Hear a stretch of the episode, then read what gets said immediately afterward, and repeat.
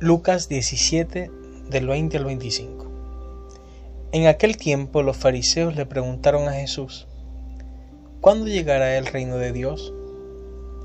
Jesús les respondió, el reino de Dios no llega aparatosamente, no se podrá decir está aquí o está allá, porque el reino de Dios ya está entre ustedes.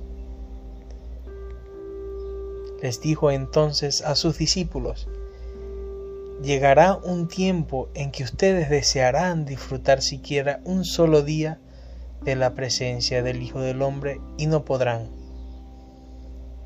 Entonces les dirán, está aquí o está allá, pero no vayan corriendo a ver, pues así como el fulgor del relámpago brilla de un extremo a otro del cielo, así será la venida del Hijo del Hombre en su día.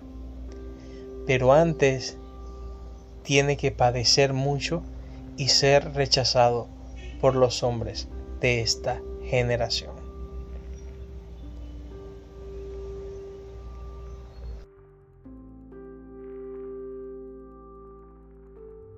Pero, ¿qué es el reino de Dios? Podríamos pensar que es algo sobre el más allá, la venida de Cristo, la vida eterna. Y esto es verdad. El reino de Dios no tiene fin y se extenderá más allá de nuestra corta vida en la tierra. Pero la buena noticia que Jesús nos trae en su palabra es que el reino de Dios no tenemos que esperarlo en el futuro. Dios viene a establecer su señorío en nuestra vida de cada día.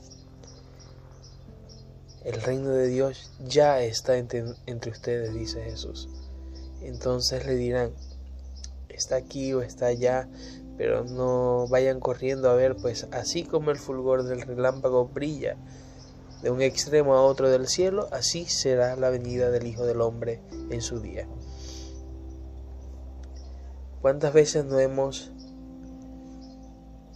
escuchado y nos hemos afanado por saber el final de los tiempos?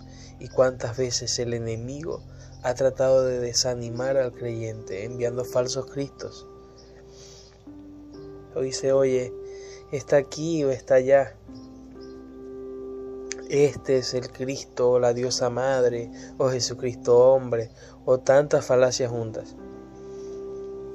Lo cierto es que Jesús viene y viene pronto.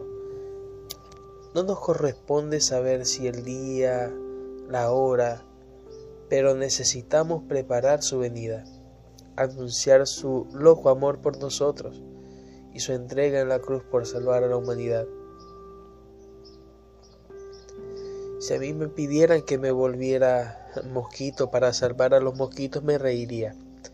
Pero Jesús, siendo Dios, se negó a sí mismo y se entregó a la muerte. Ese mismo Jesús